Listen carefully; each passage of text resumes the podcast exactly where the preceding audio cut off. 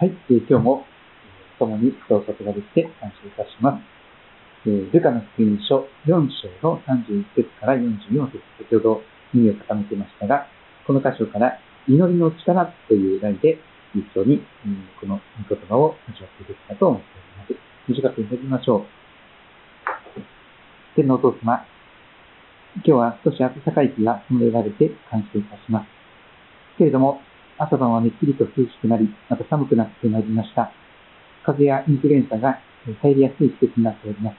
また新型コロナウイルスも少しまた感染者が増えたりしているような状況があります。どうぞ神様、私たち一人一人の心と体を守ってくださり、クリスマスの喜びに向けて、神様、一歩一歩、一日一日、主の守りの中で共に歩むことが許しになったように導いてくださることをお願いいたします。主をお語りください。しもべは聞いております。イエス様のお名前を通してお祈りいたします。アーメン。ルカ4章の31節から44節いつものように気象点結で4つの部分に分けました。お手元の資料をご参照ください。木の部分は31節から34節といたしました。それからイエスはガリラヤの町カペナウムに下られた。え風光明媚なガリラヤ湖の湖畔にある、えー、素敵なところです。しかし、どんなに景色が素敵でも、そこにはいろいろな悩みを抱えた人たちがいます。えー、北海道に、ね、雄大な景色がありますけども、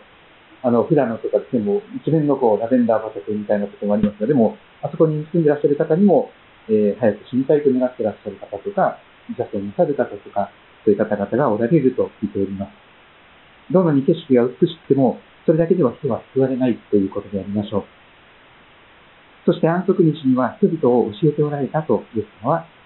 その都を進めていた。人々はその教えに驚いた。その言葉に権威があったから人々がイエス様の力強い言葉に本当に驚き、また感謝をして神様を褒めたたえていくことになりました。そんな中で33節そこの街道に、汚れた悪霊に疲れた人がいた。彼は大声で叫んだと。汚れた悪霊、えー、汚れた霊に疲れた人が、その中にいた悪霊が叫んだわけです。34節。ああ、ナザレの人イエスは、私たちと何の関係があるのですか？私たちを滅ぼしに来たのですか？私はあなたがどなたなのかを知っています。神の聖者です。ヤコブの手紙だったでしょうか。あなた方は神はお一人であるということを信じている。それで立派なことです。でも、悪霊どももそれをよく知ってて、身震いしていますと書かれておりますが、え悪霊はイエス様のことをよく知っています。神の聖者、まさにキリストであること、天から来られた力を持った神ご自身の一人一人子である、そのことを、そして自分たちが滅ぼされるのを、恐れて、閉じ惑っております。それが木の部分ですが、そこの街道に汚れた悪霊に疲れた人がいた。彼は大声で叫んだというわけです。続く章の部分は35節から37節。イエス様は彼を叱ります。今日のイエス様のなさることは共通しておりますが、叱りつけるということのイエス様なっています。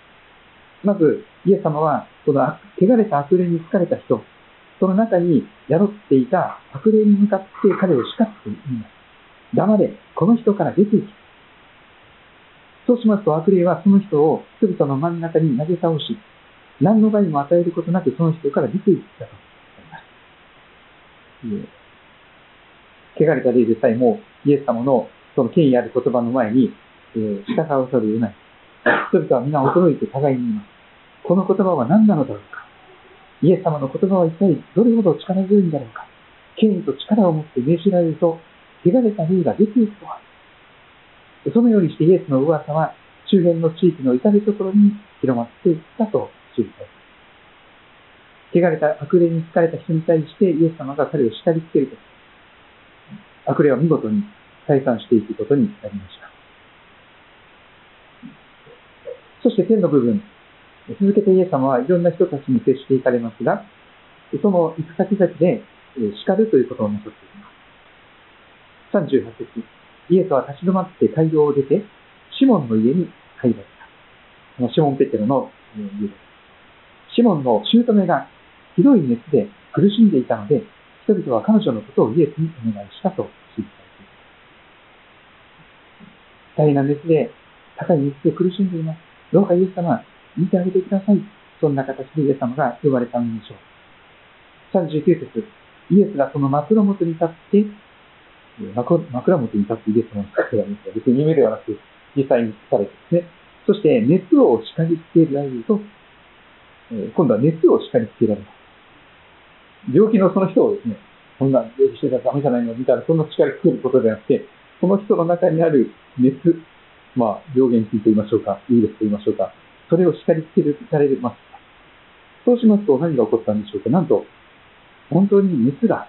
ずーっと、嘘のように、おそらく40度近い熱があったかもしれません。しかし、ずーっとその熱が引いたのです。さらに驚くべきことに、彼女はすぐに立ち上がって、普通熱でスペースがしばらくふらふらしてですね、脱水症状で頭をぼーっとしてですね、そんなすぐ立ち上がるなんてことはできないと思うんですが、イエス様はこの時超自然的な速やかな回復を、癒しをなさっておられます。彼女はすぐに立ち上がることもできました。差しくらみがすることもなく、シャキーンと立ち上がって、そして彼らをなんともてなし始めたというのです。なんというイエス様の力強さでしょうか。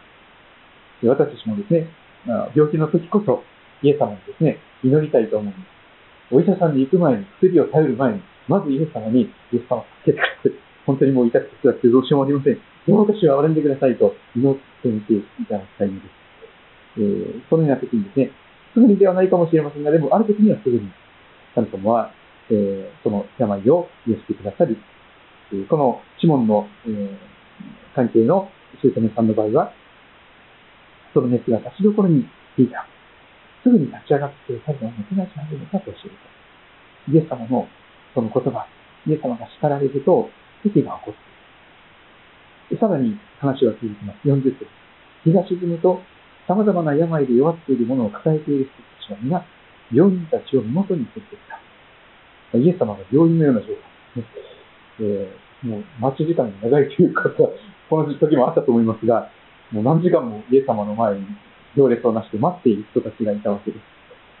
えー、一人一人ですね、もうイエス様のところに見てもらわないとどうしようもない。でもイエス様だったら、この人たちを何とか直してくださるに違いない。えー、藁を持ちざる思いで、でもイエス様に心を見せて、心を尽くして主に寄りすがっていくその人々の姿があります。イエス様はどのような方でしょうか一人一人に手を置いて癒された。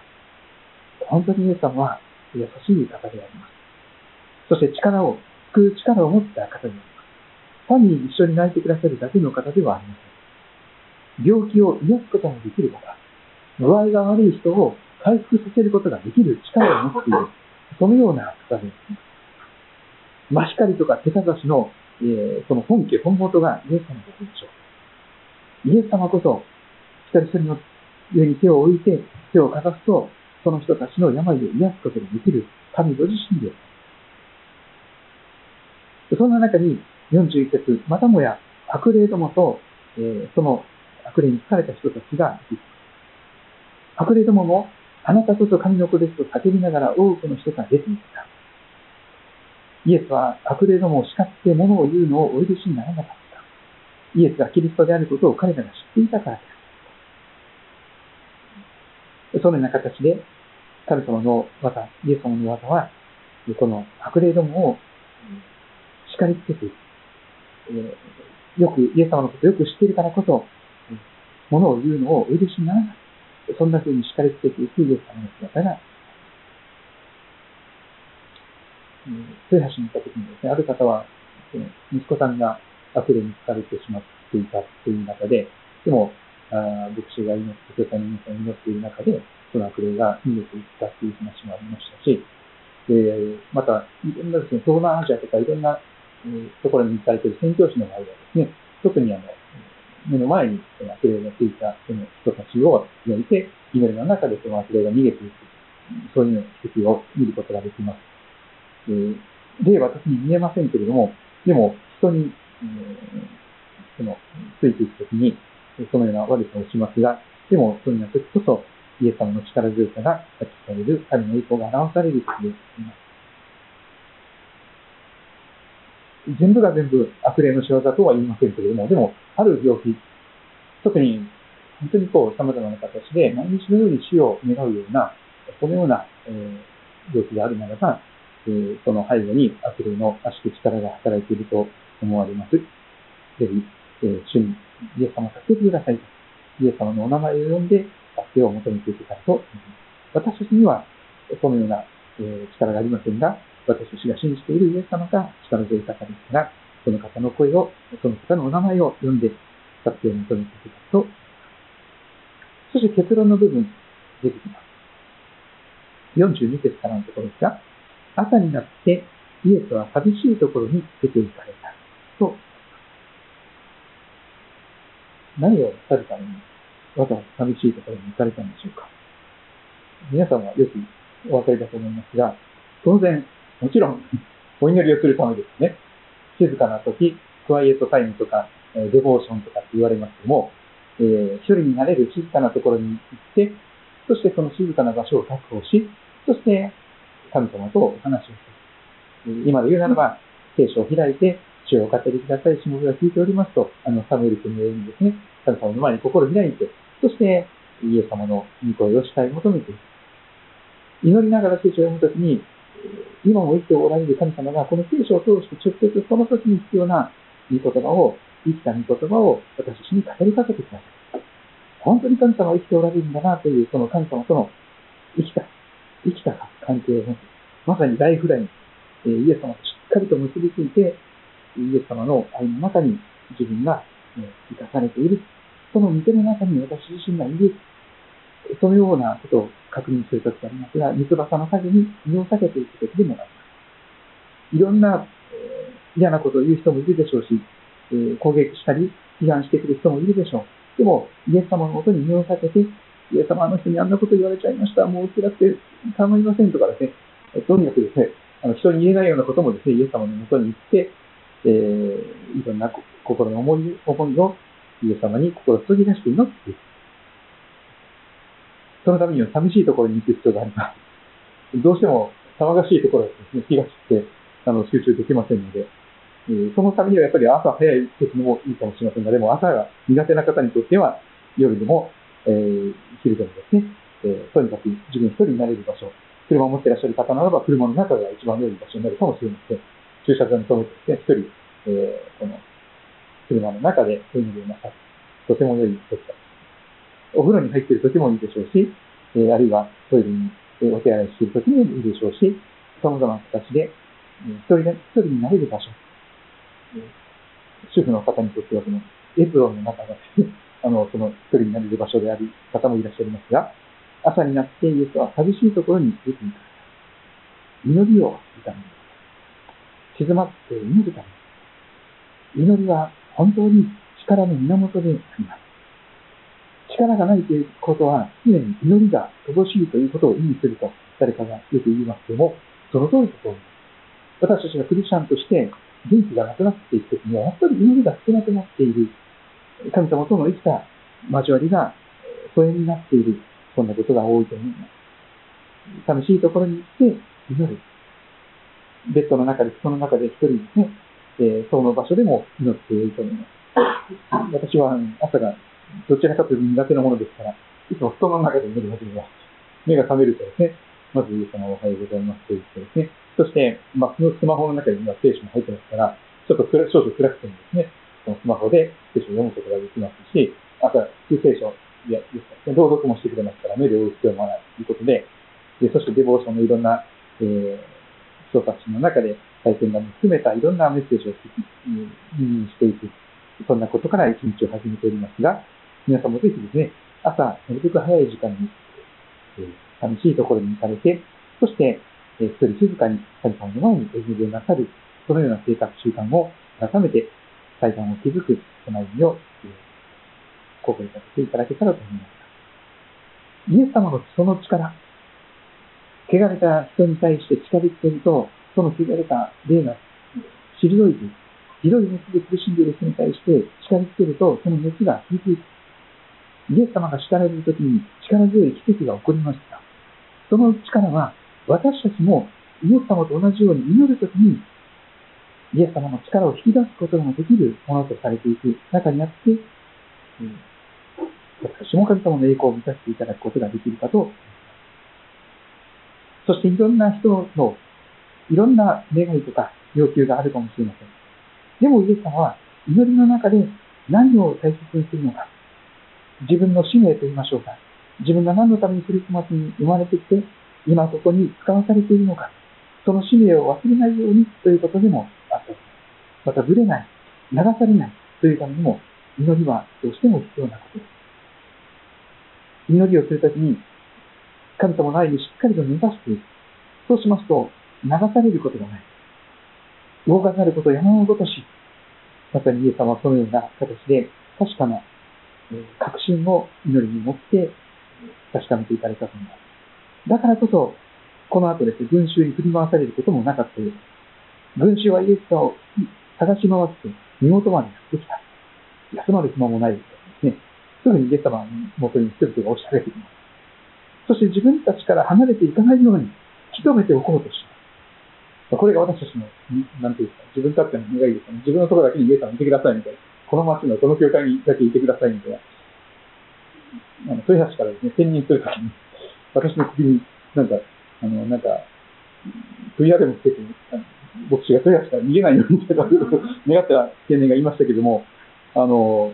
そういう感じでですね、イエス様の首に、こう、首輪をつけてでもですね、あの、どっかに行かないようにみたいなことで、私のところだけいてくださいみたいなそういうわがままな、身勝手なリクエストすることがあるかもしれません。しかし、イエス様はそんな私にこう言われます。他の町々にも神の国の福音を述べ伝えなければなりません。私はそのために使わされたのですか。イエス様はいつも世界を宣教区として見ておられました。群馬県、埼玉県、東京都内だけが宣教区ではありません。世界が宣教区なんです。他の町に町にも同じように苦しんだり、悩んだり、病と戦っていたり、絶望したり、希望がなかったり、虚しかったり、本当に孤独な中で、どうしようもない人生をかろうじて生き延びている人たちが山ほどいる。ですから、他の町に町々にも、神の国の福音を述べ伝えなければなりません。私はそのために、天から使わされて、クリスマスに天から降りてきて、今ここにいますと、おっしゃったまでありました。そして、ユダヤの諸街道で続けて福音を宣教をなさっていったイエスの方が祈りの力。あの、この前役に立てですね、改めて、この祈りが、これ大事ですよね、という話をしました。この教会がより魅力的な教会になっていくために、ここに来ると元気になれるとかね、えー、ここに来ると、本当に、えー、楽しい、ここに来ると、えー、落ち込んでいても、また元気になれる。そんな魅力的な恋愛や集会になれたらいいなと、ますますなれたらいいなと願っておきますけれども、クリスマスに向けて祈りのうちに私がさらに整えられて、えー、そのような、素敵な教会になっていただけたらと思っています。皆様は今日のところからどんなことを思われたでしょうかまた私は聞きなさると嬉しいです。